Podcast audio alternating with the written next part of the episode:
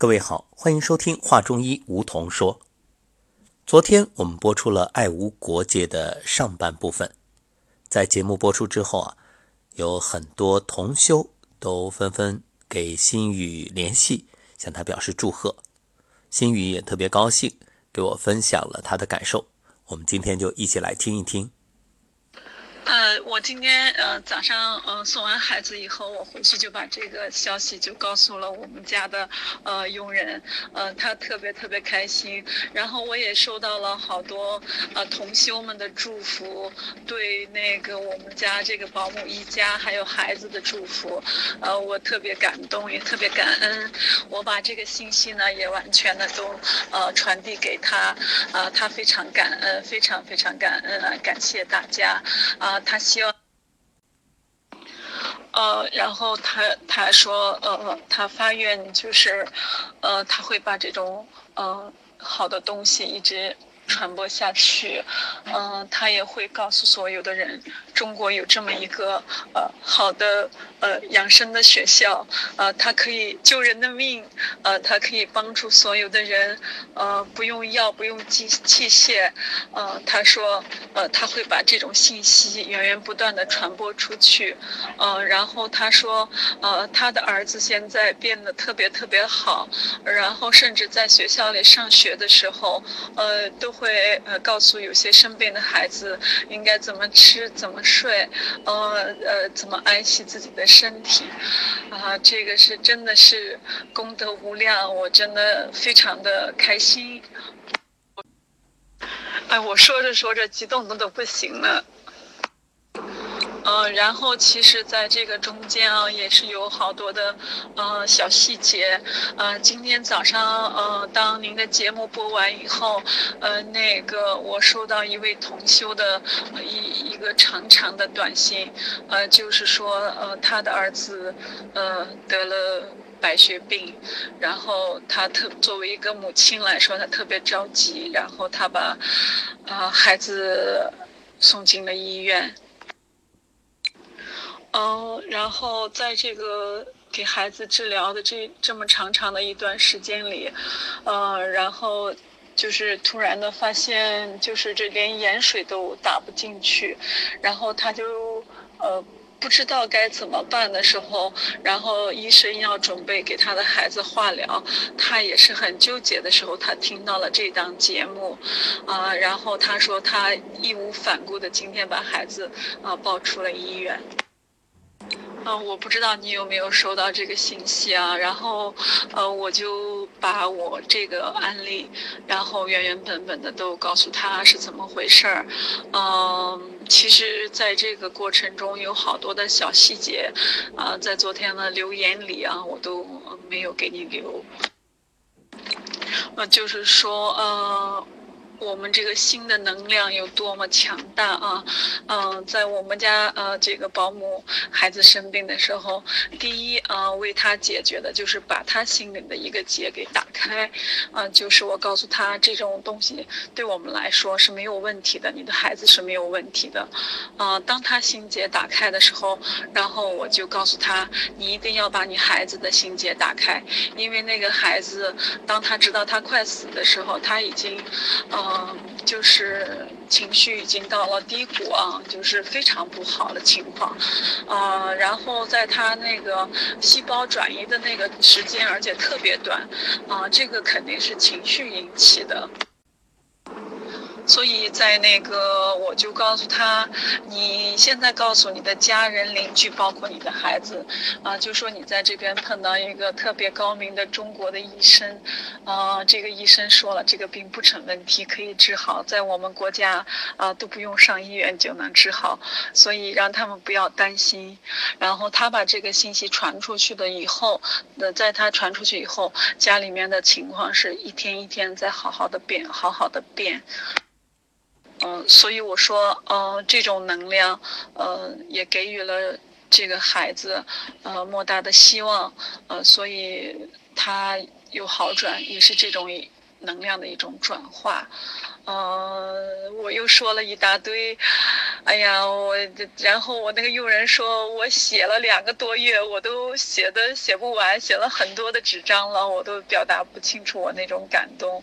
呃和感激啊啊，就是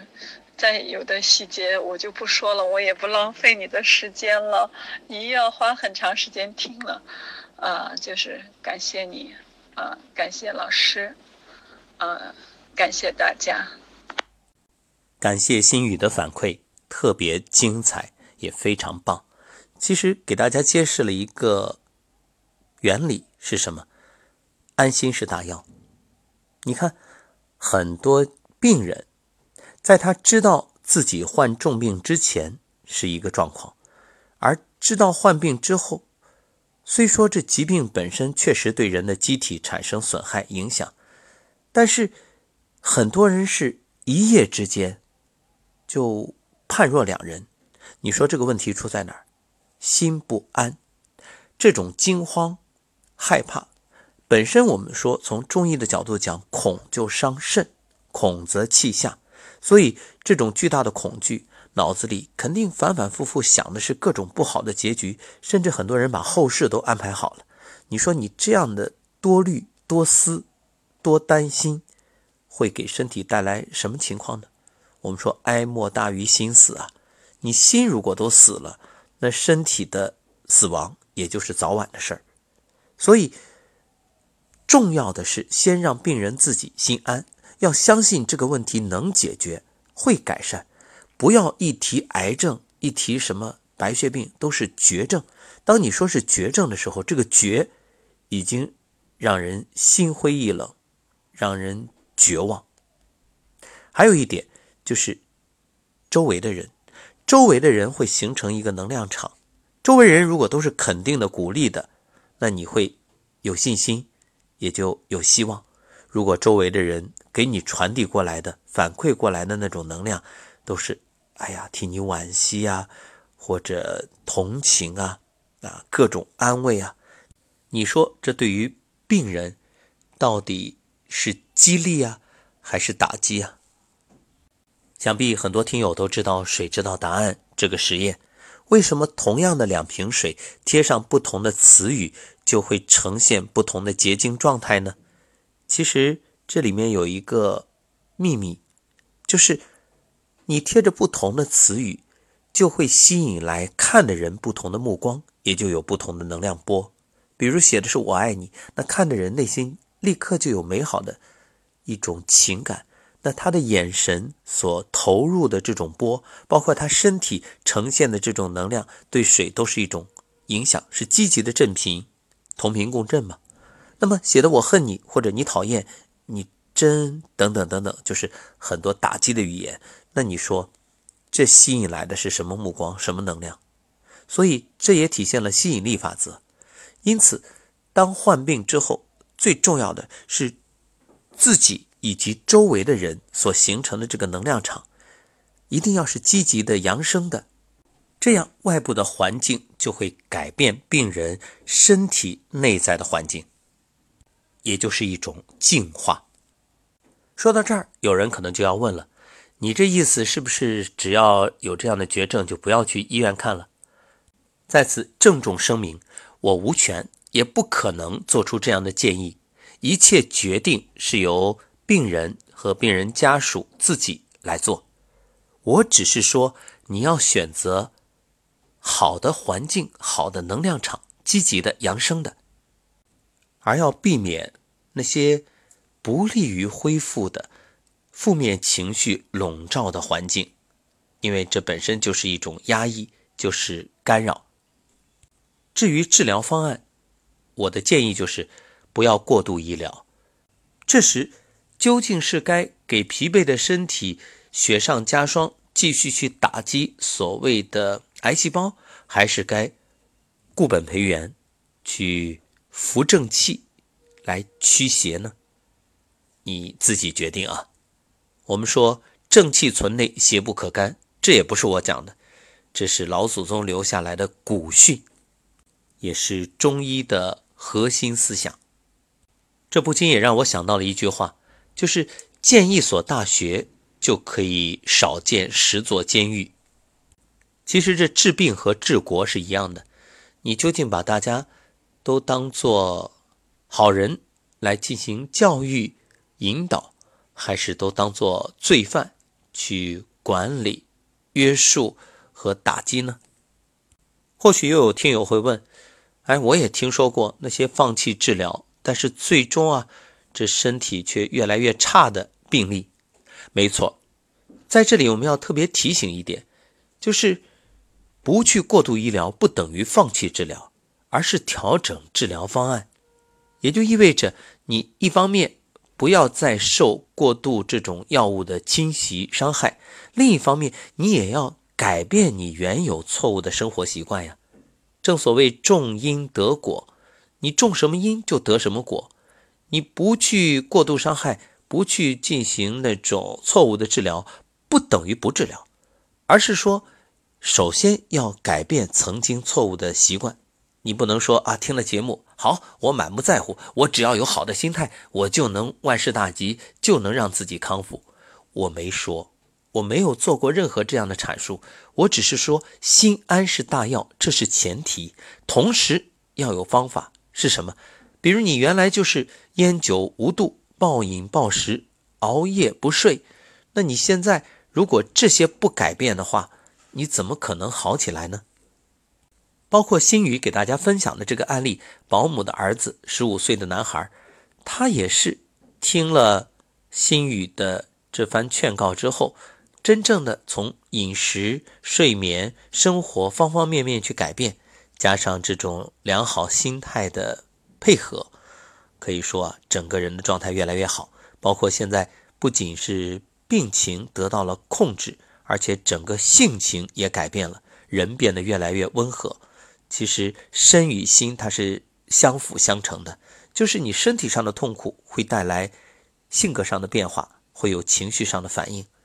而不良情绪呢，又让身体的问题越来越复杂，所以叫身心同治，身心同养。在此啊，我们也要祝贺新宇，从九月学习到现在，短短几个月，已经有了许多成功的案例，包括给这个男孩子的调理。其实不止于此，他还在做着传播的工作。让上古养生之道真正的走出国门，发扬光大。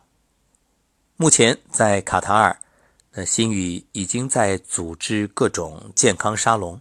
我们一起来了解目前的情况。现在我这边就是人越来越多了，就是前段时间有有几个人就是跟我联系，就是说他们可以组织一些这些，呃，企业的管理人员啊，来到我这个就是我们的这个健康沙龙，啊，来听听课呀什么的。然后他可能能组织好多的人，嗯，因为这个人他也是无意中听别人说了以后，他就加到我的这个养生群了。然后他也听节目，然后他把我约出去两次，就聊聊跟我聊天嘛。他的身身体出现了很多问题，然后我就给他答疑解惑。但是我也是真的是，嗯，有限的这些知识啊。就是能说的说了，但是我知道我可能我也